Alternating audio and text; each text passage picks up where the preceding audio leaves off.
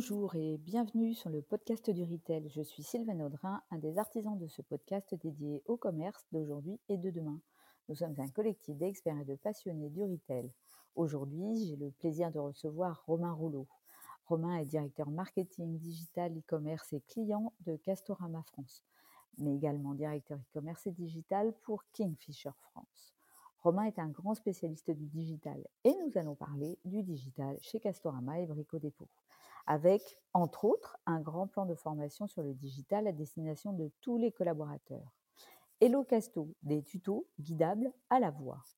Le SEO au service du Drive to Store en pleine période de digitalisation des prospectus. Nous avons aussi parlé de RSE avec le label Bon et Bon de Castorama, les produits éco-conçus des marques propres de Kingfisher et nous avons parlé économie circulaire avec le partenariat avec Back Market sur la seconde main, mais aussi la location avec l'Oxam et la location sur ses propres produits Castorama dans les petits castos. Enfin, bien sûr, nous avons parlé publicité télé avec ces incroyables castors qui incarnent clients et collègues Castorama pour traduire le nouveau positionnement de la marque. Changer nous fait avancer. Bonne écoute. Eh bien, bonjour Romain, bienvenue dans le podcast euh, du Retail. Euh, je suis ravie de te recevoir. Euh, alors, on va, on va se le dire, on se tutoie parce qu'on se connaît un peu. Euh, on a travaillé ensemble chez Conforama et donc, eh bien, c'est un plaisir de te recevoir au podcast du Retail. Et puis, c'est une occasion aussi pour moi de plonger un peu dans un domaine que je connais assez mal, qui est le bricolage. Alors, avant de parler de Castorama, est-ce que tu peux bah, finalement nous donner quelques mots sur ton parcours, ce que tu fais chez Conforama, mais ce que tu as fait aussi par le passé, sachant que tu as un parcours extrêmement intéressant? C'est très gentil. Par contre, tu as fait le petit lapsus habituel. Je ne suis plus chez Conforama. J'ai dit chez Confo. Mais c'est habituel, c'est habituel. Euh, donc, euh, ouais, aujourd'hui, j'ai euh, j'ai un, rôle un, petit peu multiple. Donc, et puis après, je vais passer mon parcours. Donc, je, je, suis chez Kingfisher depuis un peu moins de 4 ans. Je suis arrivé à l'été 2019 et j'ai la responsabilité de tout le marketing, toutes les activités digitales et clients pour l'enseigne Castorama en France et également sur tous les sujets transverses euh, au niveau du comité de direction France qui tournent autour de la transformation digitale. Puis on a une autre enseigne, on en reparlera tout à l'heure, qui s'appelle Brico Dépôt, qui, euh, euh, vit sa vie commercialement et dont je ne m'occupe pas en termes d'activité commerciale et marketing au quotidien. Alors mon parcours, c'est un parcours effectivement qui a été rythmé par de, de différents types d'entreprises, par le, trois secteurs, on va dire, qui ont rythmé ma carrière. Le premier dans lequel j'ai passé quasiment 10 ans, qui est la vente à distance, euh, pour lequel j'ai toujours coutume à dire que c'est une euh, fantastique école euh, de commerce. c'est pour moi l'école aussi qui a servi de, de, de, prémisse à l'e-commerce, puisqu'en fait, mmh vendre à distance par téléphone ou via un catalogue, c'est ni plus ni moins que à peu près la même chose que de vendre à travers un écran avec un catalogue produit qui se présente. Euh, et ça, j'ai passé 10 ans dans une, très très belle entreprise. Une, alors, c'est plus maintenant une PME, hein, c'est une très très grosse PME euh, pan-européenne qui s'appelle Raja. Euh, qui est présent dans quasiment 20 pays. J'y suis resté 10 ans et, la dernière expérience que j'ai que j'ai faite là-bas, c'était en c'était entre 2000 et 2006 où j'ai lancé les activités e-commerce à un moment où évidemment le, l'e-commerce n'avait pas tout à fait la même puissance et approche qu'aujourd'hui surtout dans un secteur B2B, hein, parce que Raja, c'est un acteur du, B2B. Mmh et puis après, j'ai fait une longue, euh, une longue échappée qui a duré euh, plus de dix ans euh, dans un secteur que j'adore, qui est le voyage, mmh. avec principalement deux entreprises, Accor, où j'ai passé sept ans, et à la SNCF, où j'ai dirigé, chez Accor, j'ai dirigé toutes les activités e-commerce dans le monde et digital. donc c'est une grosse machine internationale et à la SNCF où j'ai dirigé les ventes en Europe, c'est-à-dire pour tous les gens qui voyagent en train en Europe mais qui ne sont pas français, puisque les Français, comme tout le monde le sait, utilisent le site officiel de la SNCF. Voilà. Et puis je suis arrivé chez Conforama en, 2018, j'y suis resté un an et demi et c'est là qu'on s'est croisés. Et là, j'avais à peu près la même responsabilité qu'aujourd'hui, à part le marketing national, puisque c'était toi qui t'en occupais. Pour, pour Confo. Et puis, je suis arrivé donc à l'été 2019 dans ce très beau groupe qui est Kingfisher. Alors, parlons de Kingfisher, parce qu'on ne connaît pas Kingfisher sous ce nom-là en France. Euh, est-ce que tu peux nous en dire quelques mots euh, en chiffres et puis surtout, quelles sont les enseignes sachant qu'il y a des petites nouvelles qui sont en train d'arriver en France et qu'on scrute avec beaucoup d'intérêt? Oui, alors donc Kingfisher est un groupe anglais côté, côté à la City. Euh, en, Europe, c'est euh, plus, de 1900 magasins, plus de 80 000 collaborateurs, 82 000 exactement, avec des enseignes euh, leaders ou en, tout, cas dominantes dans un certain nombre de marchés. Le marché anglais, où on a le numéro 1 et le numéro 2, B&Q, qui est une enseigne assez comparable à, Castorama en France. Screwfix, dont on, dont on reparlera tout à l'heure, qui est un modèle un peu particulier, puisque c'est un modèle de comptoir et majoritairement destiné aux professionnels et non pas aux particuliers. Ensuite, on a euh, une très belle enseigne sous le nom de Brico Dépôt euh, en péninsule ibérique, donc en Espagne et au Portugal. On a Castorama euh, également en Pologne, et on est leader là-bas en Pologne. On a Brico Dépôt en Roumanie. Et en France, on a deux grosses enseignes historiques, puisqu'elles ont un peu plus de 50 ans et 30 ans cette année, qui sont donc Castorama et Brico Dépôt. Brico Dépôt fête cette année euh, ses 30 ans. Et euh, une troisième, qui est donc euh, l'import de, ce très, très beau modèle qui est Screwfix, qui, qui s'est développé depuis maintenant quelques dizaines d'années sur le marché anglais et avec plus de 800 comptoirs. Hein. donc, ce sont des comptoirs, le client ne rentre pas. Il achète beaucoup en ligne. Hein. plus de 60% du chiffre d'affaires de Screwfix se fait en e-commerce. Et les, les, pros adorent ce modèle parce qu'en fait, il est ultra efficace. Ils commandent, ils arrivent au comptoir en moins de deux minutes, leur commande est prête et ils repartent. Et donc, c'est de l'efficacité avec une gamme euh, standardisée et qui est adaptée évidemment à leurs besoins. Et on est en train de déployer ce modèle parce qu'on y croit beaucoup et ça permet de répondre à des besoins d'artisans qui aujourd'hui, il nous semble, ne sont pas couverts. Et donc, on le déploie euh, d'abord dans le Nord. On a déjà ouvert cinq comptoirs et évidemment, on va continuer sur l'ensemble du territoire dans les mois et années à venir. on, va commencer peut-être par euh, le marché du bricolage avant de reparler de Castorama. le marché du bricolage qui est un marché qui a bien profité des années Covid, euh, en particulier en 2020 et en 2021, quand les Français ont redécouvert finalement euh, leur maison mmh, et ont découvert aussi qu'ils étaient capables de faire du bricolage.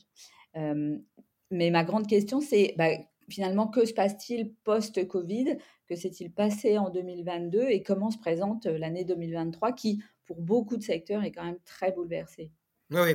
Alors, déjà, je fais, une toute, toute petite ajustement parce que c'est vrai qu'on a, souvent l'habitude, et c'est d'ailleurs l'acronyme qui caractérise, euh, te caractérise notre activité, les GSB, grandes surfaces de bricolage. Mais en réalité, quand on regarde ce que fait vraiment notre activité, on, a souvent tendance à euh, ne pas utiliser obligatoirement le mot bricolage parce que le mot bricolage couvre une partie de ce qu'on fait, mais couvre plutôt l'amélioration de la maison. Alors, c'est pas mmh juste une façon de, euh, de, trouver un mot euh, un peu plus générique, un peu plus pompeux. C'est aussi parce que, en fait, la couverture de besoins qu'on adresse euh, chez Castorama et chez Brico Dépôt va bien au-delà du bricolage. Quand je prends un exemple, une catégorie très importante pour nous, qui est la cuisine, par exemple, ou la salle de bain, c'est pas du bricolage, c'est on, aménage toute sa maison. Euh, quand on pose un parquet, on achète un parquet, euh, ce n'est pas, ce n'est pas de la, du bricolage. bien entendu, on y trouve toutes les. Quand on refait sa terrasse de jardin, c'est pareil, c'est pas du bricolage. Donc il y a, beaucoup de verticales, beaucoup de thématiques que l'on couvre, euh, ce qui rend aussi notre la capacité d'interagir avec nos clients très multiple. entre des achats simples transactionnels du quotidien, une ampoule, une petite perceuse parce qu'on a besoin de percer les trous. Voilà, ça c'est des choses qu'on peut faire régulièrement, mais également des choses plus engageantes, plus impliquantes et qui vont se faire dans, dans, le temps, comme un projet de cuisine, un projet de redécoration dans le, en termes de hard, hein, pas en termes de soft, de, de, son salon ou de, ou, de sa, ou de sa salle de bain ou de sa cuisine. Voilà. Et donc ce marché, comme tu l'as dit, effectivement a eu énormément de d'essor. Alors c'est un marché qui, qui, a une constante, hein, ça fait partie de ces marchés dans, dans l'industrie je, développais mon, activité dans le voyage avant. Bon, le voyage, évidemment, a eu un énorme coup d'arrêt mmh. euh, en 2020, mais avant le Covid, il faisait aussi partie de ces secteurs qui, globalement, restent toujours en appétence constante. La maison était quelque chose qui était relativement euh, protégé. Euh, évidemment, le Covid a obligé, on le sait bien, tous les Français, tous les Européens à rester chez eux. Donc ça euh, euh, redonner beaucoup de, beaucoup de boost à notre activité. Depuis, on est plutôt sur une, sur une posture plutôt de, j'allais dire, en 2022, début 2023, euh, assez résiliente. On arrive quand même à, à, bien tenir l'activité. Évidemment, nous n'avons pas les croissances qu'on avait précédemment. Mais pour donner un ordre d'idée, sur trois ans, on a quand même des croissances d'activité sur des gros, des gros business. Hein, j'ai oublié de le dire, mais Castorama Brico Dépôt en TTC, ça fait 6 milliards en France. Mmh. Donc c'est quand même des, des, assez grosses machines. Et en trois ans, on progresse de plus de 13%.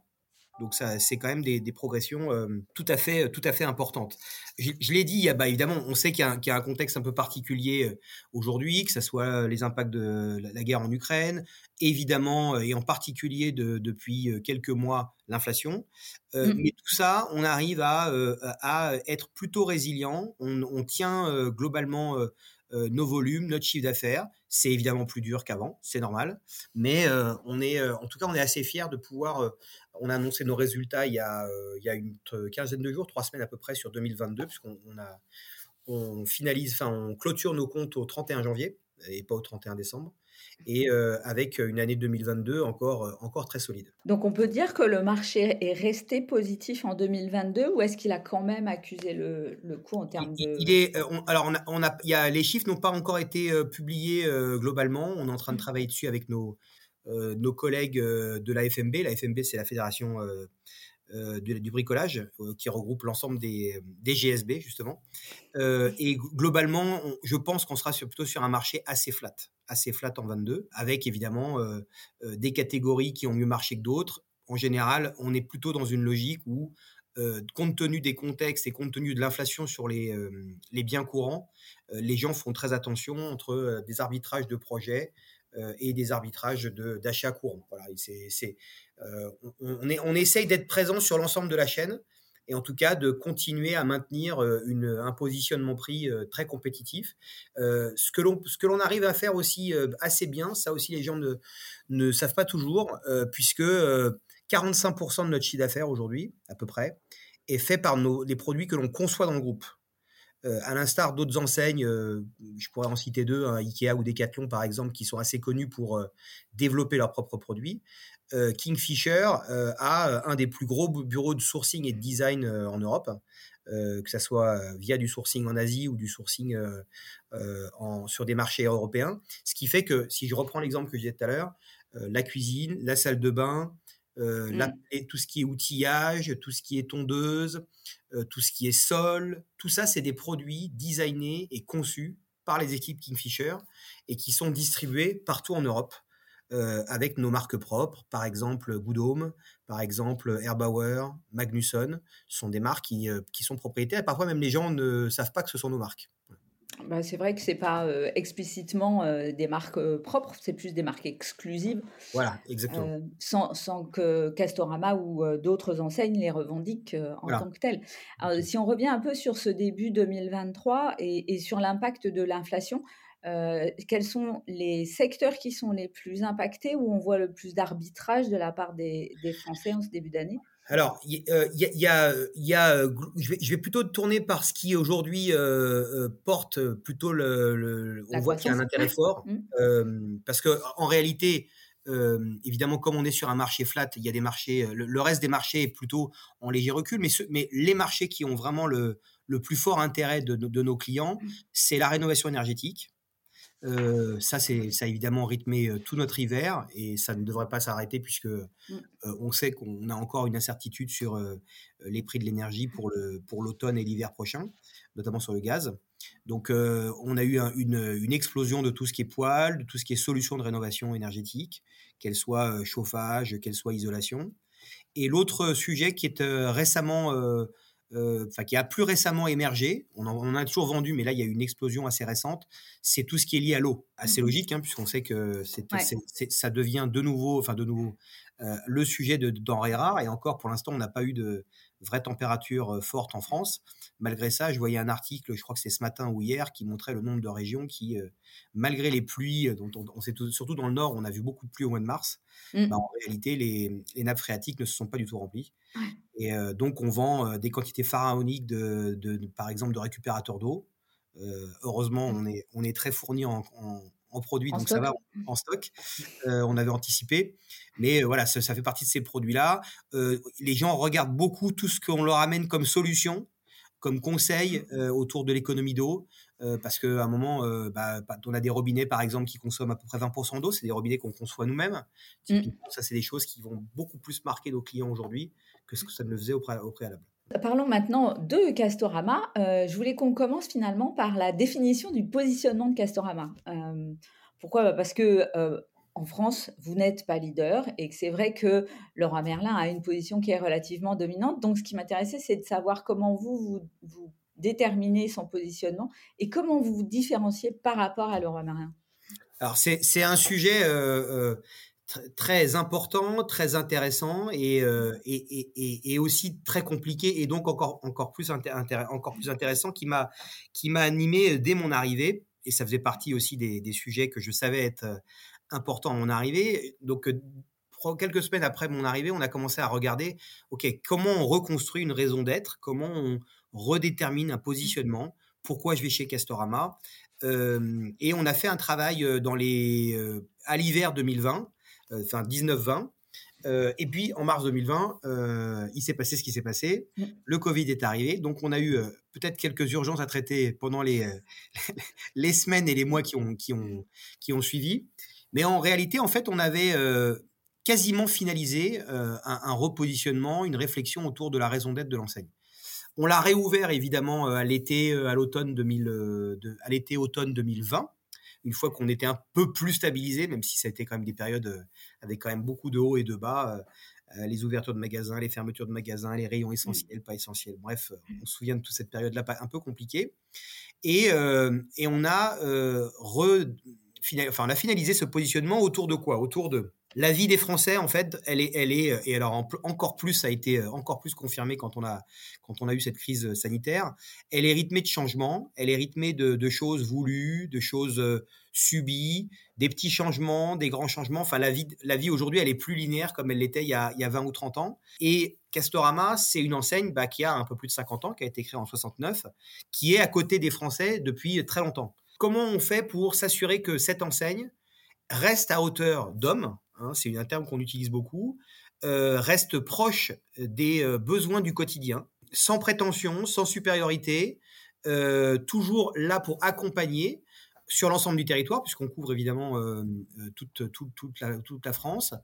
En omnicanalité, ça c'est un peu le, la, particularité et l'accentuation qui a suivi la crise Covid, mmh. et un peu moins présente, on va dire, avant et, clairement on, voulait le développer, mais on s'est dit maintenant c'est plus une volonté de le développer, c'est une obligation. On doit obligatoirement se positionner dans une logique d'omnicanalité avec euh, un digital et, des magasins physiques qui fonctionnent de manière cohérente et non pas euh, euh, parallèle.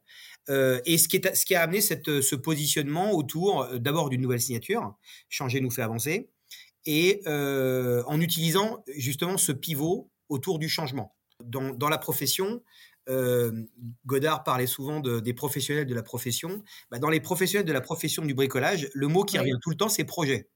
Oui. Le problème, c'est que projet, quand on va sur Google et qu'on fait deux comparaisons entre combien de gens cherchent projet et combien de gens utilisent une expression avec le mot changement, il y a à peu près un rapport de 1 à 50.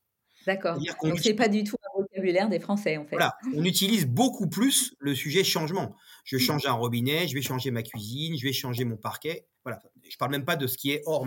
Je vais changer de maison. Voilà. Euh. Et donc, euh, donc ce terme-là euh, est, devenu vraiment le terme central. Alors évidemment, nous faire avancer le nous avec deux vocations, avec nous, les clients et nous, mais également nous, Castorama Kingfisher, parce que on avait aussi besoin de se relancer en interne. Euh, on a vécu une période euh, pendant quelques années au préalable avec un certain nombre de, choix pas toujours très avérés. Et donc, on s'est dit, c'est un moyen de relancer toute la mécanique, tout l'interne, en parallèle de ce lien de proximité entre le client et nous. Et ce changement, on, y a affublé deux, angles, le mot positif et le mot responsable. C'est-à-dire que euh, il était important que pour nous, notre posture de communication et notre posture d'enseigne soit tournée autour de la positivité, euh, parce que il y a toujours moyen de trouver une solution, même face à un changement qui n'est pas voulu et qui est subi. Et donc cette façon de communiquer, cette façon d'adresser euh, nos couleurs, hein, on a des couleurs qui sont plutôt joyeuses, donc on, mmh. on a beaucoup renforcé cette, on n'a on surtout pas voulu dénier, enfin de nier ces couleurs, on les a renforcées. C'est un beau bleu, c'est un beau jaune, c'est pas c'est pas pastel, c'est des, mmh. couleurs assez tranchées, très propriétaires. et positif, j'ai dit, et responsable. Et cet élément-là de responsabilité, on l'avait mis en, légèrement secondaire en 2021 quand on a lancé la plateforme, et on l'a mis beaucoup plus fort en 2022 et en 2023. Euh, c'est ce que tu as dû voir dans les, dans les nouvelles campagnes télé mmh. qu'on a lancées il y a quelques semaines. Euh, dernier point sur le, côté euh, propriétaire et comment on se différencie bah, Par des codes qui ne peuvent pas être attribués à d'autres que nous. et il nous a semblé assez évident euh, même si au départ, ça, on s'est dit, bon, est-ce que c'est vraiment moderne, de réutiliser le castor. Mmh. Euh, puisque euh, d'abord, c'est évidemment dans notre nom, c'est difficile d'avoir une autre enseigne qui utilise le mot castor. et puis surtout, alors, pour être très honnête, au début, je ne le savais pas, hein, mais le castor, c'est le seul mammifère sur Terre, à part l'homme, qui améliore constamment sa maison. Je me suis vraiment posé la question si c'était le seul animal qui améliorait sa maison. C'est ce que j'ai lu. En tout cas, il est très, très emblématique de, de, ce, de ses efforts permanents pour améliorer sa maison. Exactement. Voilà. Mm. Et donc, c'est pour ça qu'avec euh, Publicis Conseil, qui est notre agence, euh, on a euh, fait plusieurs campagnes en, en rythmant nos campagnes là-dessus, dès 2021, avec effectivement cette transformation, cet homme qui se transforme en castor à force de, bricoler. Ensuite, euh, on a tourné la logique du castor avec ce, collègue, puisque cette fois-ci, on passait de l'autre côté. C'était plus le client, mais c'était le collègue qui, de manière assez humoristique, démontrait que ça y est, il voyait les, clients et les Français qui commençaient à changer. Donc il y avait ce jeu-là aussi là-dessus. Et puis, on l'a réutilisé dans le spot cette année. Ah, c'est vrai que quand moi j'ai découvert la première campagne, bien sûr, j'ai pensé à toi, mais, mais je me suis dit que c'était quand même sacrément courageux, voire même un peu culotté quand même, parce que euh, la première campagne, elle était très osée, elle était très incarnée par ce castor. Euh, qu'est-ce que les clients ont dit? Comment ils ont réagi? Ultra euh, positif. Alors, avant de parler des clients, c'est marrant parce qu'il faut savoir quand même que cette campagne, on, on l'a tu, sais ce que c'est, hein, on l'a vendu en interne d'abord. Mmh c'est une campagne quand même de, avec de, beaux moyens hein, en termes de le mmh. tournage. Enfin, si tu as vu la version longue qui dure, qui dure deux minutes, c'est un vrai film à part entière. Mmh. On avait tourné ça à Aix-en-Provence pour la formation dans, une, dans un, grand, un grand gîte qu'on avait loué. moi, la première fois quand je suis arrivé là-bas, je ne connaissais pas les gros tournages de pub. J'ai été bluffé par la, taille de l'équipe. Il y avait 80 personnes qui étaient là. Hein, donc c'est vraiment un vrai tournage de cinéma qui a duré quatre jours et avec énormément. Alors, non pas, on, a, on avait voulu, contrairement à la deuxième, à la saison 2, pas tourner avec la logique d'effets spéciaux, mais logique de maquillage, puisqu'on voulait démontrer la transformation. Sauf que tout ça, ça, quand on voit le version, la version finale, on, comprend. Mais quand on le voit sur des, euh, sur des storyboards et qu'on voit un gars grimé avec euh, deux petites dents comme ça, euh, en interne, on se dit, mais si jamais on rate notre coup, on va être hyper ridicule. Quoi. Voilà. Mm. Bon. Euh, et puis, bah, à un moment, euh, on a réussi euh, et j'ai beaucoup, beaucoup milité pour, cette, pour cette, ce spot-là, avec la direction de Publicis qui, qui, nous a beaucoup rassuré sur les moyens en, montant des intentions créatives. et tout le monde a dit, bon, on y va, banco. Et les retours des clients, honnêtement, ultra positifs. beaucoup de proximité, une très forte compréhension de messages qui étaient derrière ce logique de changement, euh, cette logique de, voilà, de lien affectif entre l'enseigne et les clients. Euh, et globalement, tout le monde a été. Euh, je crois, je, crois pas qu'on ait une seule remarque négative en termes de post-test sur le, sur, le, sur le spot, ce qui explique pourquoi, évidemment, on s'est dit, ce qui est important maintenant, c'est qu'on a réinstallé un, message, une posture, bah, que ce soit pas un one-shot et que derrière, on le continue dans le temps. Mmh. la deuxième fois, on s'est dit, on va pas faire une saison 2 parce que euh, tout le monde disait bah tiens il a rencontré euh, la castorette ça n'existe pas mais en face euh, parce qu'on s'est dit bon peut-être qu'ils vont peut-être avoir des enfants castors et on s'est dit bon c'est trop attendu. Donc cette, cette fois-ci on va on va tourner la, chose et on va l'angler côté du collègue puisque c'est important en termes de symétrie d'attention. Et là cette fois-ci pareil euh, on a euh, vendu euh, cette logique de, transformation parce qu'elle est, elle est, elle est pour le coup pas du tout attendue. Je sais pas si tu te souviens, il va en vélo, il va dans le champ et tout d'un coup, zip. Zip. Et ça, c'est pareil, le zip, on l'a vendu sur, en montrant ce que ça donnait sur d'autres spots. et c'était important dans cette, dans cette logique de symétrie aussi de montrer que dans notre, notre accompagnement, il était très tourné autour de notre expertise. C'est-à-dire que on, le disait tout à l'heure, hein, c'est complexe. c'est complexe de, de parfois de faire des projets, de faire des gros changements dans la maison. On ne sait pas par quel bout s'y prendre.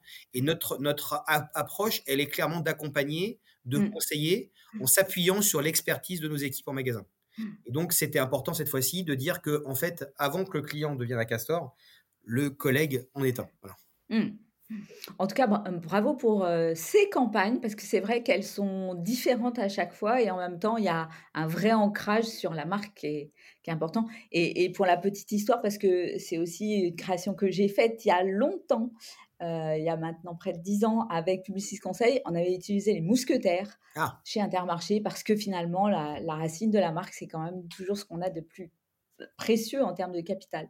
je voulais revenir sur la différenciation parce que la pub, c'est bien. Mais, mais ce qu'on achète quand on est client dans un magasin, c'est pas tout à fait la pub. Donc, si tu devais définir les, différenciations par rapport aux challengers du marché, c'est quoi la différence de chez Castor La, différence, elle est liée à plusieurs choses. D'abord, euh, cette logique de, de, hauteur d'homme. Pour nous, c'est très important de s'assurer que euh, nos clients et nos collègues sont sur la même longueur d'onde. C'est-à-dire que on parle des problématiques et on est là pour répondre aux problématiques du quotidien que nos clients leur portent. Donc ça, c'est une emphase que l'on met très fortement. Et là, c'est pas une question de communication, c'est une question d'accompagnement. Que, soit, que ça soit en magasin, ou que ce soit sur notre plateforme digitale, on en reparlera tout à l'heure, en termes d'innovation. Ça, c'est la première chose. La deuxième, ça, ça nous différencie énormément de tous les acteurs, tous les autres acteurs du marché, c'est notre capacité d'innovation produit, euh, puisque aujourd'hui, comme je disais, pas loin de la moitié de ce que l'on vend euh, est des produits que l'on a designés et conçus avec à chaque fois un insight, euh, une innovation qui permet de répondre à quelque chose qu'on a analysé. C'est-à-dire que quand on dit, quand on conçoit nos produits, on regarde quels sont les usages de nos clients et quelles sont les problématiques qu'ils rencontrent. Et donc, mmh. dans chacun des produits qu'on conçoit, euh, encore une fois, on, est toujours avec un insight et innovation particulière qui permet de répondre, non seulement avec un rapport qualité-prix euh, euh, supérieur à ce que peut avoir une, marque nationale, que l'on propose également, hein, parce que c'est important pour nous d'avoir les deux, mais mmh. aussi avec, dans un grand nombre de cas, une innovation exclusive. Voilà, donc ça, c'est un sujet que l'on pousse énormément dans notre euh, euh, position différenciante. et la troisième, c'est l'angle, responsable, puisqu'en fait, bon, on appartient, tu le sais, donc au, groupe Kingfisher, et, et le, groupe a depuis très longtemps une approche autour de la responsabilité, des, engagements produits. On a tous nos bois qui sont issus de forêts responsables. On, on, est très très vigilant sur la façon dont on source, design, conçoit nos produits la partie responsabilité aussi sociétale, hein, avec euh, euh, toutes les logiques euh, d'équité, c'est des choses qui sont très importantes dans tous les pays, et donc chez Castorama également. Et donc tout ça, c'est quelque chose que l'on utilise et qu'on pousse beaucoup dans notre différenciation par rapport à d'autres enseignes du marché. J'ai peut-être une image qui est fausse, mais j'ai l'impression que l'image prix de Castorama est un peu plus accessible aussi que celle de Leroy Merlin. Alors, on, est, on est sûrement pas plus cher, on est parfois un peu moins cher, mais globalement, euh, on a, on a euh, déjà, il faut savoir que contrairement à d'autres secteurs, que ce soit l'alimentaire ou, ou même l'électronique en public, sont des secteurs où en fait le matching de prix il se fait en trois secondes sur Google. Dans nos produits, c'est pas toujours aussi simple. Donc c'est mmh. parce que euh, finalement, il y a plein de produits avec des caractéristiques techniques pas toujours très simples. Et donc nous, ce qu'on ce qu'on ce qu'on joue beaucoup, c'est de s'assurer que notre positionnement prix, il est cohérent, il est euh, efficace, il est au marché. Et en plus, maintenant, on a réanimé énormément depuis, euh, bah, depuis trois ans. Ça a été un des enjeux que j'ai voulu beaucoup développer, euh, les enjeux autour de la fidélité, en, en, instaurant depuis trois ans des prix cartes, en plus des offres qui étaient proposées par la carte de mmh. vide, où on a maintenant des dizaines et des dizaines de produits qui sont proposés avec des tarifs exclusifs pour les encarter par rapport à ceux qui ne le sont pas.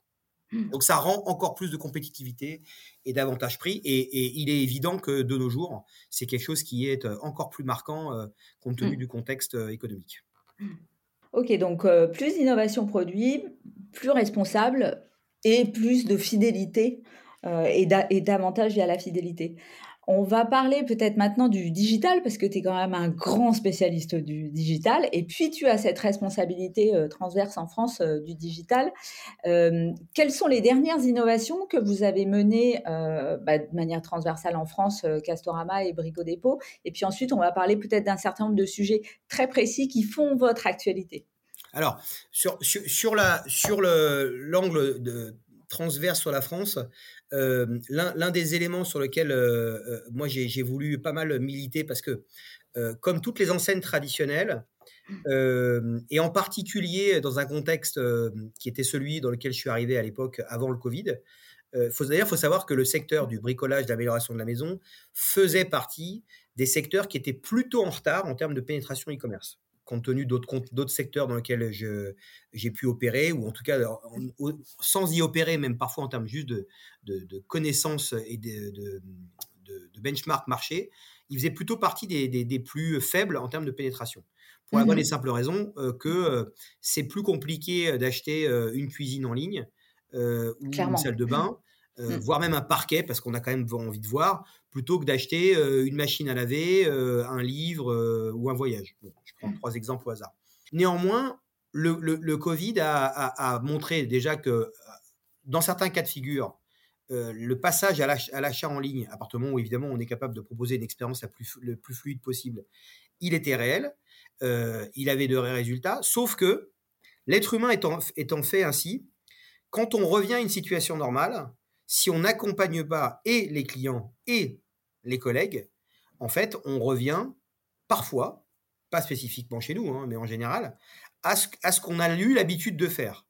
Il y, a beaucoup, il y a beaucoup de marques, euh, euh, beaucoup de marques quand elles se cherchent, par exemple, elles se disent je vais ressortir ce qui marchait il y a 15 ans, en, pensant, mmh que en pensant que le fait que ça marche il y a 15 ans va automatiquement marcher aujourd'hui, ce qui en général ne marche jamais d'ailleurs, parce que évidemment en 15 ans, ou dans 10 ans, les, gens euh, ont d'autres appétences et d'autres attentes.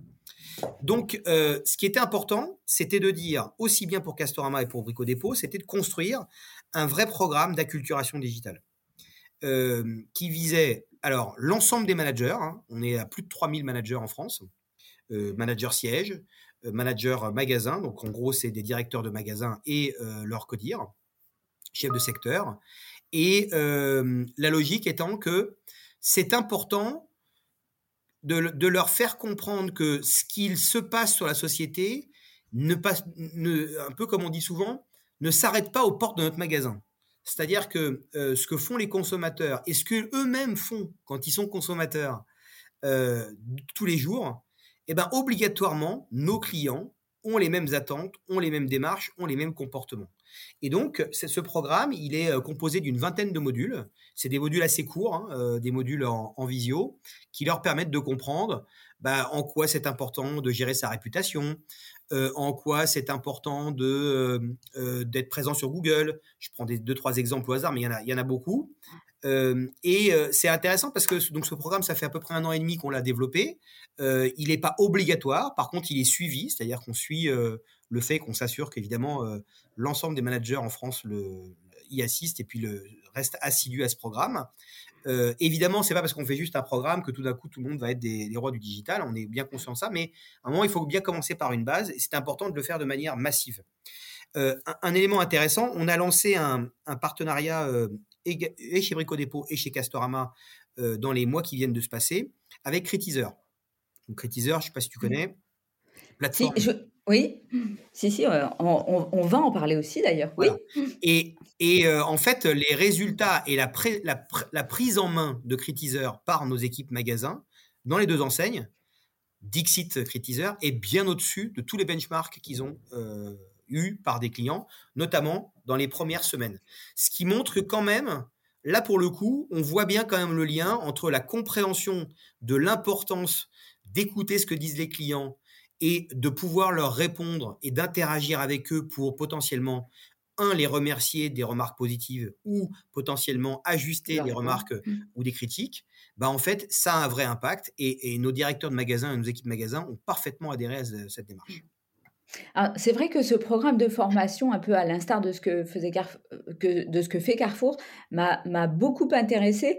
Ce qui m'a intéressé aussi, c'est peut-être la raison première que tu évoquais pour la lancer, qui était de l'ordre en fait de, de, la démystification et puis aussi de la réassurance des équipes. Et en cette période où on parle beaucoup d'intelligence artificielle, j'ai trouvé que ça avait un vrai sens par rapport à des équipes terrain qui à un moment donné se sentent ben, un peu peut-être un peu larguées tout bêtement. Oui, et puis, et puis c'est toujours, c'est toujours compliqué quand on est sur des, des choses traditionnelles qu'ils ont l'habitude de voir ils ont toujours l'impression que ce qu'ils ne palpent pas n'existe pas. En mmh fait, euh, quand, quand, on le voit, quand on le touche, ça existe. Euh, quand on le touche pas, euh, bon, oui, on sait que ça existe, mais c'est comme quelque chose de, voilà, de, pas de, pas de, pas de, comment on appelle ça, pas de fictif, mais c'est pas vraiment réel. Et, donc récemment, lors, lors d'événements de, de, convention management, j'ai euh, fait faire des exercices aussi à des, à des, à des, des managers. Euh, là, en l'occurrence, c'était chez Castorama, mais peu importe. C'était une, une, démarche de dire, mais euh, je leur ai demandé de, me, de, me de se remémorer et de me relater, et de se relater entre eux, parce qu'ils étaient en groupe de travail, des expériences de, en tant que consommateur. Je leur ai dit, voilà, c'était au début de l'année 2023. Mmh. Je leur ai dit, bon, il y a eu Black Friday, il y a eu la Saint-Valentin, il y a eu Noël, évidemment. je pense qu'en deux minutes, vous allez pouvoir rappeler de quelque chose de très bien et de quelque chose de très mauvais en tant que consommateur évidemment, c'est facile hein, comme exercice, il suffit de se penser truc. Et après, je leur dis bon ben maintenant que vous avez fait ça, euh, et puis je leur ai dit ça peut être aussi même euh, parfois chez nous, hein, parce qu'ils sont aussi euh, des, des, clients de leur de leur enseigne.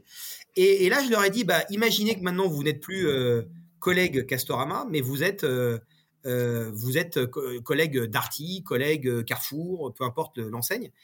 Et là, et là, tout d'un coup, je leur ai dit, bah, est-ce que vous pensez que vous allez y retourner? Si la remarque, si l'expérience était négative, ou est-ce que vous pensez que ça a un impact et euh, l'expérience positive? Et je leur ai fait toucher aussi, dans ce qu'ils me remontaient comme expérience, euh, le moment de l'expérience. Parce que je voulais qu'ils comprennent et qu'ils verbalisent le fait que l'expérience dont ils parlent, elle n'est pas uniquement à l'intérieur des murs du magasin. Mmh elle peut être avant, elle peut être après, elle peut être en parallèle, et au bout du compte, toutes ces expériences-là, tous ces points d'interaction qu'on a avec l'enseigne vont faire en sorte que potentiellement, on a envie de garder un lien fort avec l'enseigne ou pas. Et, donc un parcours, comment, comment ça nous amène finalement à un parcours plus digitalisé et en quoi le parcours euh, d'achat euh, du client Castorama et Brico Dépôt est plus digitalisé? Qu'est-ce que, que vous avez imaginé ces dernières années qui fasse vraiment une différence et qu'est-ce qui est le plus important en fait? Bah, en fait, euh, ce qui est, alors là, je vais, je vais, je vais refocaliser un peu plus sur Casto là. Le, le, ce qui est important, c'est que depuis maintenant trois ans, à chaque fois qu'on réfléchit à une, à un service, à une logique d'expérience client, on est, on le fait toujours en se disant comment ça va se concrétiser en magasin, comment ça, ça va se concrétiser online, et de s'assurer que les deux soient bien connexes. Et on rajoute même parfois, dans certains, dans certains cas, et enfin dans beaucoup de cas, mais euh, le téléphone. Euh, mmh donc un exemple concret qu'on a fait, euh, qu'on a lancé en mai 2000, en juin 2020, exactement, et qui depuis continue à marcher très fort, c'est la vente de cuisine à distance. Mmh Où là, on, croise les trois éléments. On croise des experts cuisinistes qui sont dédiés à ça, donc toute la journée, ils vendent, euh, ils font des rendez-vous d'une heure, d'une heure et demie, de deux heures, euh, avec une prise en main de l'écran du, client, sur des horaires très pratiques, c'est-à-dire que euh, on peut prendre un rendez-vous à 20h le soir. Donc c'est évidemment en général un magasin à 20h c'est fermé, mmh. avec quelqu'un qui est, qui est vraiment spécialiste. On a un outil de conception 3D sur lequel on peut partager avec son client. Et après, si le client le souhaite, il peut ou finaliser à distance, ou il peut finaliser en magasin parce qu'à un moment, il veut juste voir la matière, se rendre compte bien de la couleur et ainsi de suite. Voilà. Et donc, cette logique de fluidité et de capacité à passer de l'un à l'autre, c'était absolument euh, clé pour nous. Donc ça, c'est un exemple concret de service qu'on a réfléchi et conçu en 360, alors qu'avant, on aurait dit, bah, on développe un nouveau service, euh, on le propose en magasin et peut-être pas en ligne.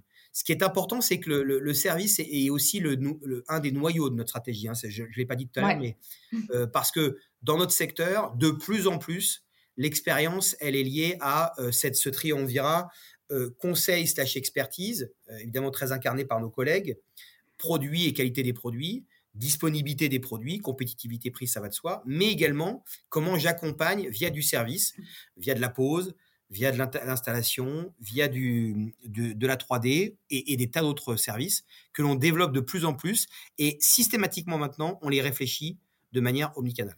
Alors justement, ça va nous permettre de parler de un des derniers services que vous avez lancé, euh, c'est Hello Casto. Euh, donc, euh, si j'ai bien compris, c'est un moyen d'avoir un conseil quasi en live sans les mains. Voilà. Alors c'est tout juste je vais mettre juste un bémol sur le mot conseil. En fait, c'est plutôt une aide quand on fait, quand on est en train de faire. Euh, puisque, euh, en fait, l'insight de départ, c'était, en général, quand on fait, quand on pose un parquet, quand on peint un mur, on a les mains prises, pas toujours très propres. Et donc, c'est pas toujours très simple de consulter un tuto euh, et alors que chez Casto, pour le coup, on a été très euh, précurseur là-dessus. Mmh. On a plus de 200, on a plus de 200 tutos disponibles aujourd'hui mmh. sur l'ensemble de nos, catégories. Comment je fais pour accéder et interagir à la voix pendant que je suis en train de faire, parce que ça permet de dire, tiens, il m'a expliqué pendant 30 secondes, ok, j'ai compris, ah, j'ai envie de réécouter, donc je veux revenir au début de la séquence. Et eh ben on s'est dit, autant le faire par la voix, et la voix était un sujet que, sur lequel je voulais innover il y a, il y a un an et demi, deux ans, mais euh, je n'étais pas ultra convaincu de, de, la vraie transformation de l'achat par la voix. Je continue d'ailleurs à ne pas tellement l'être. Mmh. pour l'instant, ça démarre pas beaucoup. Voilà, c'est plus, euh, c'est plus un gimmick et un, un gadget mmh. qu'autre chose. Par contre, je me suis dit, si la voix, on peut, on peut le faire dans un mode accompagnement, ce qui en plus permet aussi de nourrir notre positionnement euh, d'accompagnement des clients, ben, en fait, on a, on a un vrai, on a un vrai potentiel. Alors, on, l'a, on, l'a, on le fait en mode, on l'a fait en mode alpha d'abord. Ensuite, on l'a fait en mode bêta en l'intégrant à l'intérieur de l'app sur Android. On va l'intégrer également sur l'app en mode iOS. C'est pas le cas aujourd'hui. Par mmh. contre, l'app Hello Casto, elle est quand même disponible hein, également sur iOS, mais elle, elle existe en standalone. Hein, elle n'existe pas en, à l'intérieur de l'app Casto. Euh, et on est encore en train d'apprendre et de d'apprendre et de comprendre comment les clients interagissent. Donc aujourd'hui, on est en phase de déploiement. On a lancé réellement il y a quelques semaines, de manière un peu plus publique, euh, le concept. Donc il est en phase de développement, développement dans le sens, euh, il grandit. on n'a pas, on n'a pas des centaines de milliers de gens qui l'utilisent aujourd'hui. C'est normal parce que c'est nouveau, mmh. mais on voit et on a surtout interrogé les clients qui l'utilisent pour savoir si on est, c'était conforme euh, euh, aux, besoins et ça répondait bien à ce qu'ils cherchaient et ce qu'on leur avait promis. Et les retours sont très positifs. Alors évidemment, quand il y a des remarques et des critiques, bah, on fait évoluer le produit parce que euh, la voix finalement c'est pas simple parce qu'il y a des commandes à, enclencher.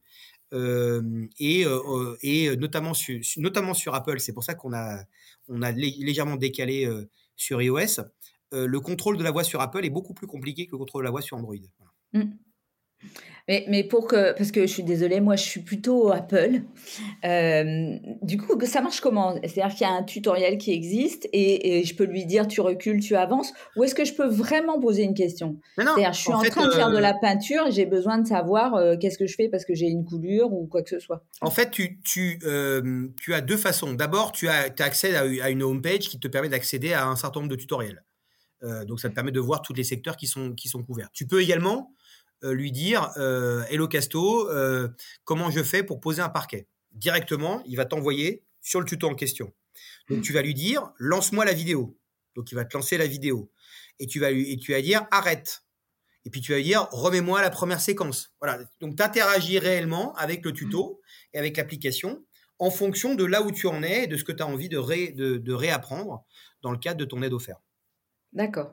Donc c'est bien basé sur une navigation sur un tutoriel qui existe déjà. Alors qu'on a, qu'on a également adapté pour justement qu'il fonctionne par séquence, voilà, et non pas de manière euh, parce qu'il faut qu'on puisse s'arrêter un moment et euh, parce qu'on euh, avait un tuto qui, durait entre 2 minutes, 3 minutes, 4 minutes, mais bah, le problème c'est qu'il n'y avait pas il y avait pas 3, 4, 5, 6 séquences. Donc il a mmh. fallu tout retravailler pour justement les, les, les faire les faire intégrer de manière plus fluide par l'application. Bon, je suis en plein travaux de peinture. Euh, dès que vous êtes au point sur iOS, je vais, je vais essayer de me faire aider parce que de temps en temps, ça serait quand même un, peu sympa. Un autre sujet digital qui est absolument majeur en 2023, en alimentaire, hein, pour ceux qui travaillent dans la distribution alimentaire, on dit que ça, va être l'année de, bascule, c'est la digitalisation des prospectus et des catalogues. Un sujet que tu connais bien, puisque je me souviens que c'était déjà un sujet euh, qui nous impliquait beaucoup euh, en 2019. Où en est euh, Castorama? Qu'est-ce que vous avez pris comme décision et qu'est-ce que vous avez mis en place? Alors, alors déjà, euh, comme tu me connais, je suis un peu, euh, je suis assez constant dans, dans mon approche. Donc, quand je suis arrivé, approche. Voilà, quand je suis arrivé, on a, on a enclenché un certain nombre de tests. on a réfléchi à des méthodes de mesure, de vérification, de comparaison, hein, puisque toujours, toujours est important de, s'appuyer sur de la donnée. Euh, pour les raisons qu'on a dit tout à l'heure, au printemps 2020, on a mis en pause. Et euh, deuxième partie de 2020, on a enclenché des tests grandeur nature, euh, dans lesquels on testait des baisses de tract dans certains magasins de certaines régions, et on comparait par rapport à des magasins qui étaient sur une problématique constante. Puis on a, on a, commencé à, se rendre compte qu'on avait capacité à compenser. On était toujours dans la compensation, hein. c'est-à-dire qu'on ne coupe pas le tract et on fait rien d'autre. Hein. On, remplace par des médias alternatifs, majoritairement digitaux, mais pas que. Euh, sur cette base-là, on a baissé de 30% euh, nos volumes de distribution, déjà en 2021. On a généralisé le test en 2021. 2022, on a encore baissé de 15%. Voilà. Et 2023, on est plutôt sur une phase de consolidation hors des zones WePub, puisque dans les zones WePub, dès le mois de septembre 2022, on a 9 magasins qui sont concernés chez Casto, il doit y avoir euh, une petite dizaine chez Brico de mémoire, où là, bah, de facto, on a tout arrêté en termes de distribution. Euh, et depuis que là, on, ça fait maintenant huit mois, hein, grosso modo, parce que c'était ça en septembre 2022, euh, bah, ce qu'on a réussi à constater, c'est que globalement, on arrivait à compenser euh, de manière très positive toutes les distributions de tracts par d'autres médias. Alors, on est encore en phase d'apprentissage parce qu'on teste beaucoup, beaucoup de médias différents, pas toujours les mêmes en fonction des zones, puisque parfois on a des magasins qui sont assez isolés dans une agglomération, euh, on en a un, par exemple, euh, en banlieue euh, parisienne, de facto, il est tout seul à être dans une zone, une agglomération pub.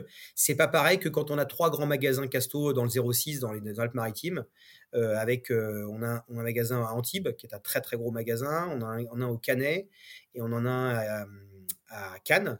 et donc de facto, là, on a capacité de travailler des plans médias euh, plus régionaux, plus locaux. Mmh. Et là, on y met parfois également de la presse, par exemple. On peut faire de la PQR, on peut faire éventuellement de la radio. C'est le cas ce qu'on fait à Bordeaux, par exemple, puisqu'on a toute l'agglomération bordelaise. Donc, on teste beaucoup de choses et à chaque fois, on regarde campagne après campagne, euh, qu'est-ce qui performe, où et comment, dans quel contexte. Donc là, c'est un peu ce que l'on fait en 2023. Euh, on travaille aussi des, points d'approche de, beaucoup plus géolocalisés en termes de distribution, c'est-à-dire qu'on rentre encore plus dans la data pour adapter notre, euh, notre zone, de de distribution, nos quantités. Mmh. Et on, va probablement continuer à partir de 2024 à être dans cette dynamique-là, mais toujours dans une logique euh, très pragmatique. On n'est pas dans le Big Bang en disant, bon, ça y est, on va passer à zéro papier. Mmh. Par contre, la, la, tendance, elle est là, la direction, elle est là, et donc on est bien sur une, une, une logique de, de, baisse, mais de baisse contrôlée et mesurée. Donc une logique digitale, mais pas que. Il y a aussi du offline. Euh, bien sûr géolocalisé parce que bah, tout dépend de la zone et chaque zone est finalement relativement unique. Il y a une initiative euh, qui m'a intéressée euh, chez vous parce qu'elle est assez peu citée dans tous les plans de, de test. C'est ce que vous avez fait sur le SEO. pour stimuler le drive to store. Alors certainement c'est un peu moins cité, peut-être même moins travaillé parce que c'est un sujet qui est souvent technique, euh, mais c'est aussi souvent un sujet qui s'autofinance plus facilement peut-être que d'autres sujets où on substitue euh, des médias. Donc, est-ce que tu peux nous en dire alors, euh, aussi quelques mots? C'est effectivement une initiative que, de, que, mes équipes ont eue. le point de départ, il est double. D'abord, comme tout gros commerçant, comme que l'on est en termes de taille, en termes de nombre de produits et de trafic Internet, puisqu'on a euh, entre 10 et 15 millions de personnes tous les mois sur notre site, donc c'est des trafics colossaux. Mm. La, grosse majorité, étant mieux de notre trafic, est un trafic naturel, donc euh, qui est lié à notre positionnement sur les moteurs de recherche et sur Google en particulier. Mais en même temps, on a, allez, grosso modo, plus de la moitié de la France ça c'est un truc qui est intéressant, plus de la moitié du territoire français, qui n'est pas réellement couvert de manière assez facile par un magasin Castorama. Mmh. Quand, on dit, quand on dit assez facile, nous, de manière subjective, on a plutôt tablé sur à peu près 30 km. Euh, c'est-à-dire qu'il y a quand même plus de la moitié des Français qui sont à plus de 30 km d'un magasin Castorama.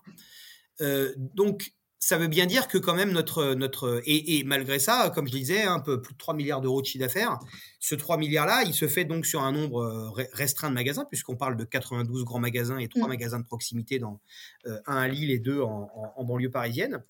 il fallait s'assurer que justement là où on est un magasin, et compte tenu de la diversité des verticales produits que l'on couvre, ça mmh. aussi c'est très important parce que évidemment, euh, clous, vis, ampoules, euh, bon voilà, c'est, je, fais, je caricature un peu. Mmh. Ça, les gens vont avoir le réflexe, mais par exemple, cuisine, salle de bain, euh, mmh. jardin, c'est pas automatique que les gens pensent qu'on a une vraie offre et en l'occurrence, on est d'un acteur très crédible sur le marché.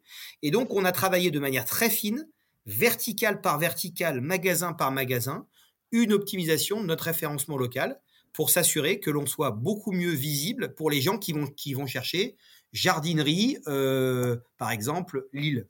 Voilà. Euh, bah, jardinerie Lille, si le client il pense à une jardinerie, Castorama, dans son, dans son mmh. imaginaire, n'est pas une jardinerie. Et pourtant, mmh. on est un acteur très important du jardin. Donc c'est pour ça qu'on a fait ce travail-là, un, local, et deux, en cible verticale produit. Et du coup, qu'est-ce que vous, comment vous avez mesuré euh, que ça marche et c'est quoi les résultats? Alors, ça, les résultats sont, euh, sont euh, absolument fantastiques puisqu'on a réussi à gagner énormément de parts de voix. on a eu des croissances à deux ou trois chiffres parfois sur certains de nos magasins en termes de trafic issu de requêtes locales. Et ça nous permet de, de, mmh. de voir que toutes ces requêtes locales que l'on mesurait, combien nous ont amené du trafic sur notre site, versus comment, combien c'était le cas euh, préalablement euh, avant qu'on fasse ce travail d'optimisation. Voilà. Donc des vraies grosses croissances et encore une fois, compte tenu des volumes euh, que l'on a, on parle quand même de, mmh. beaucoup de monde. Donc un vrai exemple à suivre, je trouve, parce que le SEO, c'est aussi super important pour le Drive to Store. Exactement. on va parler du dernier sujet, qui est un sujet que moi j'aime bien, qui est la stratégie RSE. Alors c'est vrai que tu nous l'as dit, il y a une vraie volonté de s'inscrire avec une vraie stratégie responsable. C'est un petit peu le cas, on va dire, de toutes les enseignes aujourd'hui et de toutes les entreprises. je voulais savoir d'abord euh, que tu nous redises en quoi l'offre produit euh, de Kingfisher est plus responsable et comment vous l'avez travaillé.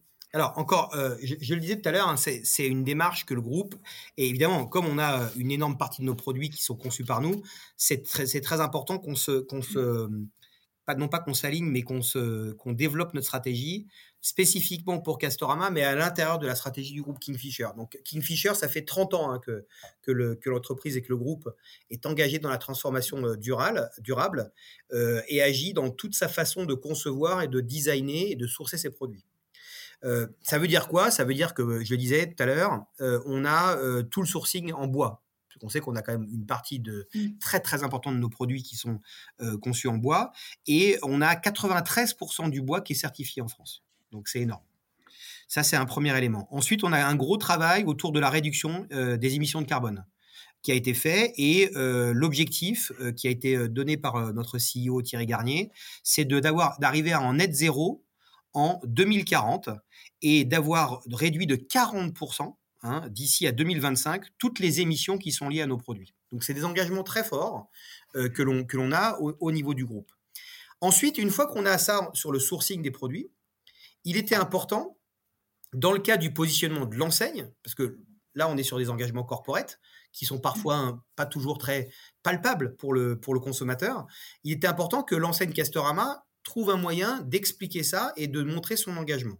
Et donc, par rapport à ça, on a euh, créé, il y a euh, un peu plus d'un an, un an et demi, euh, une sélection de produits, bien avant que d'autres adressent le marché, qui s'appelle Bon plus Bon. Euh, donc c'est pas un indice, c'est pas un index, c'est une sélection. Et cette sélection est portée sur euh, l'ensemble des produits. Alors dans notre jargon euh, Kingfisher, ça s'appelle les Sustainable Home Products. Donc c'est une sélection de produits. Tout notre catalogue produit partout en Europe a été euh, caractérisé, a été catégorisé en termes de son engagement, l'eau, l'énergie. Euh, enfin, on a des critères très factuels, vérifiés. Et ce qu'on a fait chez Castorama, on a pris ceux qui ont les engagements maximum, donc entre guillemets, la partie la plus immergée de l'iceberg et la crème de la crème en termes d'engagement. Et ces produits-là, on leur affuble un logo et une sélection, bon plus bon, bon pour nous, bon pour la planète, euh, et qui permet aux clients de comprendre à quel point ce choix-là est encore plus responsable, tout en étant dans une logique économique, en ne mettant pas en, opposition l'économique et la responsabilité. Voilà. C'est un travail que vous avez fait uniquement sur vos marques propres ou c'est sur l'ensemble de votre offre? Les deux. Les deux puisqu'on a, euh, je crois qu'il y a 70 000 produits qui sont caractérisés dans le groupe, donc c'est énorme. Euh, dedans, il y a des produits de marque nationale.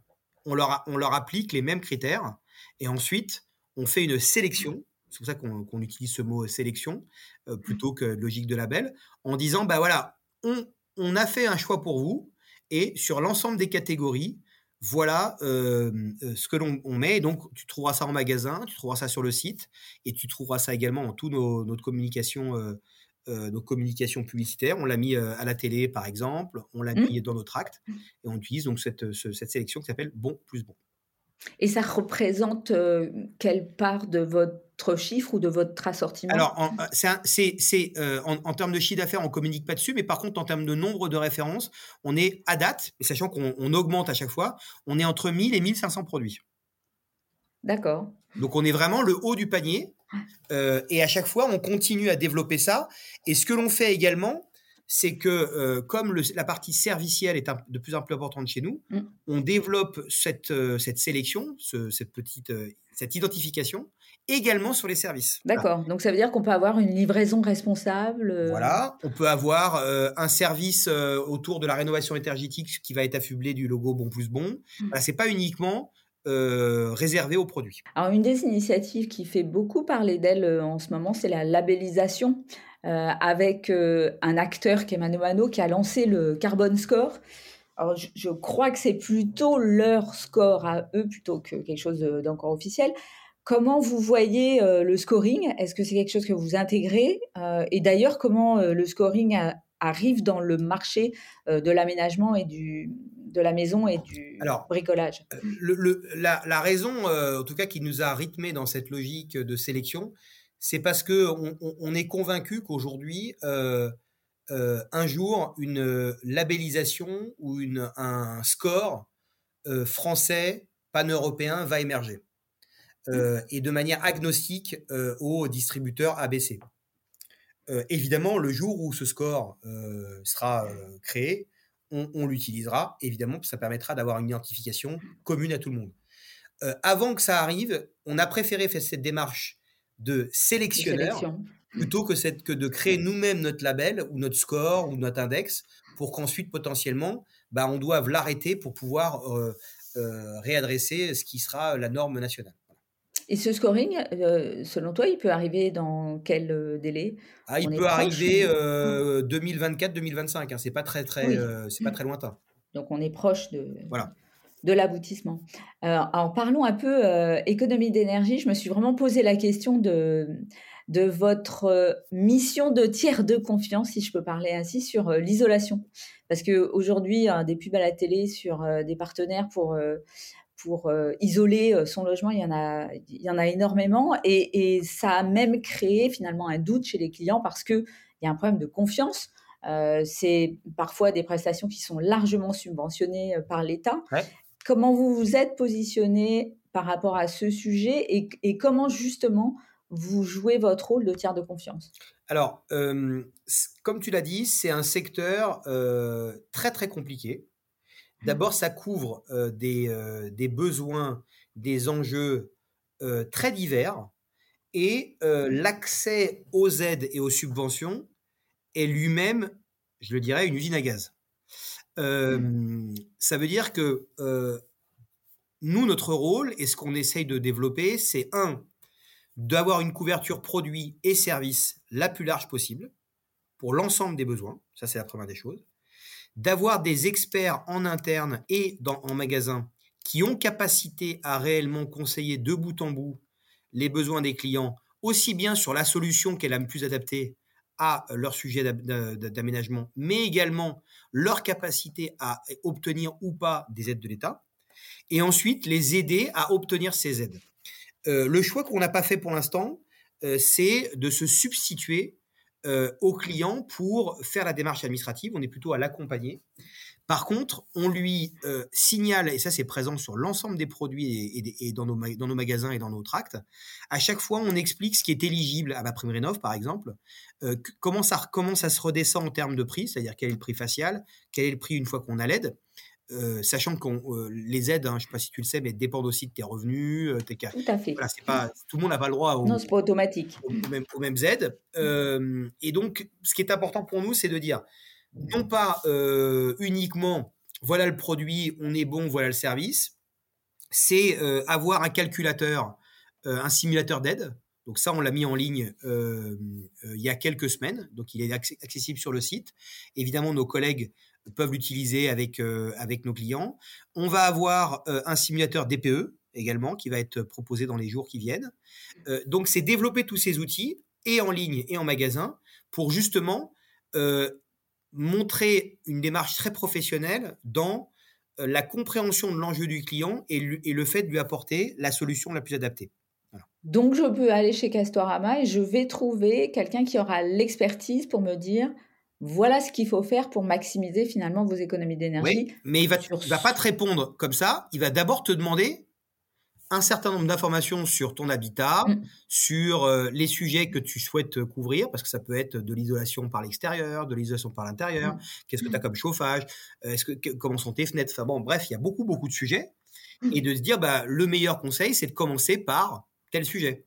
Et à ce moment-là, si tu es OK, on va rentrer dans ce sujet-là. Mais c'est pas de te vendre, entre guillemets, euh, toute la panoplie, si potentiellement, il y a une histoire de budget aussi, hein, évidemment. Qui, oui, tout à fait. Voilà, et donc c'est bien de le, faire de manière séquencée et en accompagnement. Et on a euh, de facto des artisans euh, référencés, sélectionnés, agréés RGE, qui travaillent pour nous et qui, qui vont derrière réaliser la prestation que l'on aura vendu aux clients. Très bien, je crois même que je vais essayer pour voir. Quel est ton magasin Tu sais? Le plus, proche, le plus proche, ton magasin le plus proche euh, Il n'y en a pas un à Nation? Ah si, il y en a un à Nation. Si, si. Et puis sinon, peut-être Créteil, je crois. Ouais.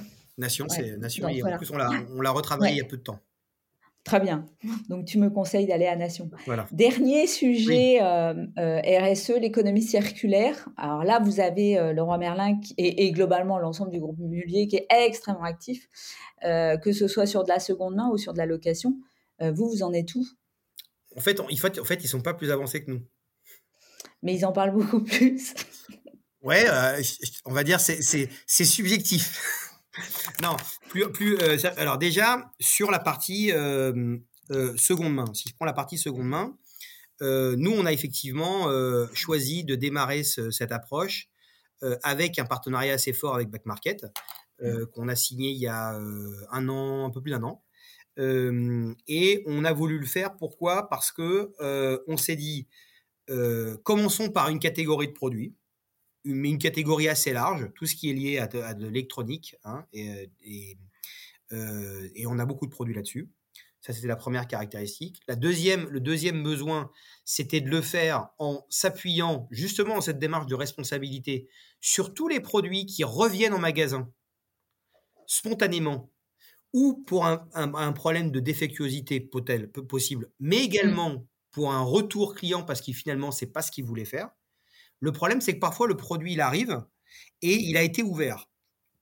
Et il euh, faut savoir qu'un magasin euh, de produits neufs, ce qu'on est, n'a pas l'agrément, sauf à s'assurer et à, avoir plus la capacité de vérifier que le produit est en parfait état de marche, de vendre un produit qui est revenu usagé, même s'il est peu usagé, et donc ça devient un produit de seconde main.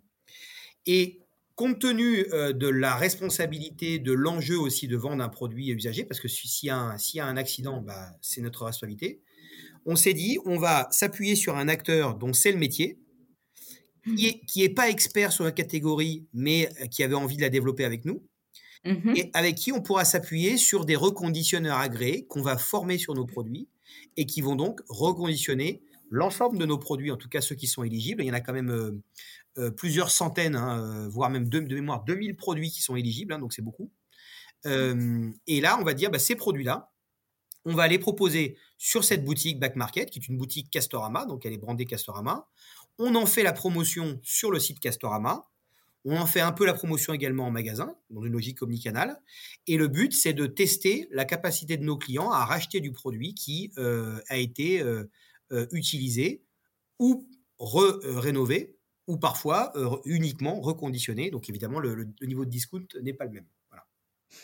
Et, pourquoi ne pas avoir été euh, directement acteur? Parce que de toute façon, comme, comme le magasin n'a pas l'agrément, vous, passez forcément par un reconditionneur. C'est quoi véritablement le rôle de, euh, de back market dans la dans, euh, le rôle process de et dans cet écosystème Ouais, le rôle de back market, il est double. Déjà, ça nous permet d'avoir une visibilité à l'intérieur d'un acteur qui est très référent sur le sujet. Premièrement. Deuxièmement, euh, euh, vendre un produit euh, d'occasion, ça nécessite, une, notamment quand on le fait en ligne, et en particulier quand on le fait en ligne, ça nécessite une, mécanique, un discount de prix, une capacité à, ajuster le prix en fonction de l'état du, produit, comme tu peux le voir sur Back Market.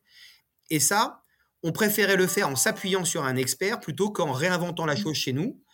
et donc, c'est pour ça qu'on s'est dit, pour commencer, on va le développer en partenariat avec Back Market. Voilà. Donc c'est Back Market qui gère toute la hum, comment dire l'aspect commercial en fait, euh, l'estimation euh, du prix de la reprise, l'estimation hein, de la revente. Et on le fait avec notre partenaire euh, Cordon, mmh. qui est le reconditionneur, qui aujourd'hui reconditionne mmh. tous nos produits pour nous. D'accord. Et, comment on peut imaginer vos objectifs à moyen terme sur ce sujet? Ah bah, Alors on est, là aussi très pragmatique, c'est-à-dire qu'on a démarré comme ça. on a vocation à progressivement étendre le nombre de produits. Hein, euh, assez rapidement, et de commencer à réfléchir aussi de notre côté pour voir comment, maintenant qu'on commence à comprendre comment ça fonctionne. Euh, la complexité de certains process, parce que maintenant on a des, on a des process euh, huilés entre les le produit qui revient au magasin, le magasin qui met à disposition d'un transporteur, qui revient chez le reconditionneur, le reconditionneur qui ensuite vend sur back mmh. market et ainsi de suite. Bon, donc tout ça on est en train de, on, est, on, commence à être bien huilé, mmh. et le but du jeu, c'est que on soit beaucoup plus euh, large, beaucoup plus fluide, et qu'on commence aussi à le proposer avec des corners dédiés en magasin. D'accord. Donc vous y viendrez aussi. Location? Et location, alors ça aussi, on n'est pas, on n'est pas euh, à la traîne, puisque euh, on a ouvert deux choses. On a bon, des locations de véhicules, ça on le fait depuis longtemps avec notre partenaire Fréquin. Donc on a des, mmh. véhicules qui sont proposés sur nos parkings, mais en, en, outillage et dans beaucoup de nos produits, on a euh, des rayons et des stands Loxam qui sont présents euh, dans nos magasins. Mmh. Euh, et on a même testé un troisième volet sur la location. C'est la location de nos propres marques dans nos magasins de proximité. notamment, on, a, donc on en a trois. Hein. On a ce qu'on appelle les Castos. On a utilisé le mmh. petit acronyme. Casto mmh. à Lille. On en a un à Levallois, en plein centre de Levallois. Et on a un à au, au Lila. Ce sont des tout petits magasins, des magasins qui font entre 400 euh, et 1000 mètres carrés, donc rien à voir avec les surfaces qu'on a l'habitude de faire, en plein centre-ville. Et donc là, le fait de pouvoir louer une perceuse à la journée, euh, bah, évidemment, ça a tout son sens parce que potentiellement, mmh. on, a moins vocation à être un bricoleur récurrent que quand on a une maison. Mmh. Et, on avait testé ça, on s'est dit on va le faire, et cette fois-ci, on va le faire sur nos propres produits. Et on va le gérer nous-mêmes. Et on a été euh, très, très satisfait et très content des résultats et, de, et des retours de nos clients. Maintenant, le but, c'est de l'industrialiser pour pouvoir le déployer sur l'ensemble du parc. Bon, donc vous êtes déjà dans l'économie circulaire. Voilà. Alors, on arrive à la fin de cette interview et au podcast du retail, nous avons quelques questions signatures, en particulier la première. Parce qu'on estime que le commerce, n'est pas juste du commerce, mais il faut aussi s'intéresser à comment faire un commerce juste. Alors, pour toi, c'est quoi un commerce juste? Alors, un commerce juste, je dirais, c'est un, un lien équilibré sain entre la triangulaire qui est l'entreprise, le client et les salariés. Et que si on arrive à avoir une bonne triangulaire sur les trois, j'estime qu'on fait un commerce juste. Très bien. Et en particulier, on parle des collègues chez Castorama. Tout à fait. Il m'a fallu du temps pour le dire, mais là, comme, comme j'étais en dehors du, du, spectre interne, j'ai plutôt utilisé les salariés, mais effectivement, on utilise tout le temps le mot collègue chez nous. Collègue. Alors maintenant, une entreprise ou une personne inspirante? Alors, il y a quelqu'un que je, qui est, euh, qui est, un, ami, mais qui est d'abord un entrepreneur euh, connu, qui s'appelle Jonathan Cherky. Alors, Jonathan Cherky, c'est le euh, CEO et fondateur de Content Square. pourquoi je cite cette, cet entrepreneur hein, qui fait partie des, pépites et des licornes françaises? Parce qu'en fait, c'est quelqu'un qui a créé son entreprise il y a une bonne dizaine d'années, pas tellement plus, mais qui ne venait pas du tout c'était pas un tech, c'était pas un homme de marketing, c'était un homme qui venait de, si je crois me souvenir, sa famille était plutôt euh, euh, dans l'import-export de fruits, de fruits secs, enfin, donc strictement rien à voir. Et c'est mmh sa première entreprise. Et il a créé une entreprise autour des analytics digitaux, ce qui est quand même. Voilà. Et pourquoi j'adore ce, ce, ce, ce, gars? C'est parce que, un, bah, en fait, il a gardé son pragmatisme. Euh, il est à la tête maintenant d'une entreprise qui est cotée euh, au-delà du milliard, qui, enfin, qui est valorisée au plus du milliard, qui a levé, je crois, 450 millions. Euh, il vit à New York. Il parle anglais comme moi je parle turc, en, termes d'accent. En termes de fluidité, il n'y a pas de problème, mais en termes d'accent, c'est presque un sketch. et il est toujours d'une simplicité, d'une proximité et surtout toujours très proche des attentes de ses clients. Voilà. Et donc, je trouve ça assez fantastique d'avoir quelqu'un qui a créé une telle réussite qui est très facile d'accès. Moi, je le connais depuis longtemps, donc on, se parle très régulièrement. Et en même temps, euh, qui est toujours sur le coup d'avance, voire même les trois coups d'avance. Voilà. Donc, c'est, il, m'inspire beaucoup.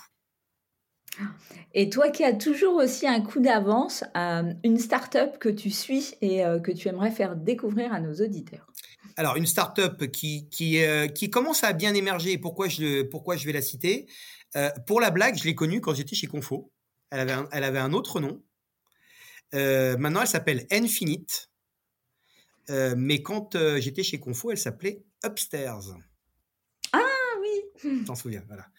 Tout à fait. Pourquoi je cite cette startup? Déjà parce que il, cette entreprise qui a été créée par Alexandre de Vigan, c'est un, entrepreneur de l'ouest de la France, et il a créé cette entreprise dans une logique, comme tu sais, une logique d'inspiration autour de l'intérieur. Et il a bifurqué plusieurs fois de business et euh, aujourd'hui, il a conçu une technologie qui permet de virtualiser l'intégralité de l'offre produit qu'un distributeur a et de permettre au distributeur de concevoir et de, proposer de manière quasi illimitée tous les visuels d'inspiration, de conception, en 3D ou pas, sur l'ensemble de son catalogue. Ce qui est euh, pourquoi je le cite et pourquoi je, c'est pareil, c'est quelqu'un que j'aime beaucoup et c'est assez rare. Donc c'est une entreprise française, pas, pas fondée à Paris, et qui aujourd'hui a plus de la moitié, voire même les deux tiers de son chiffre d'affaires aux US.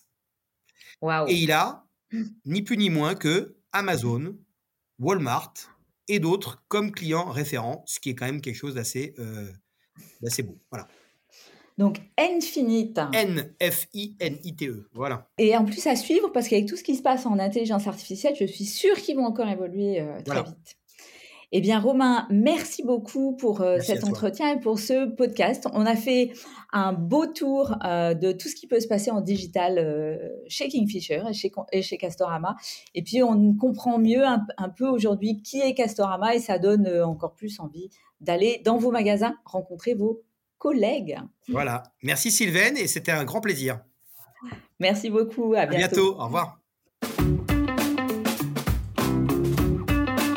Vous avez aimé ce podcast? Alors abonnez-vous au podcast du Retail, laissez-nous un commentaire et ajoutez 5 étoiles. Et retrouvons-nous sur les réseaux sociaux.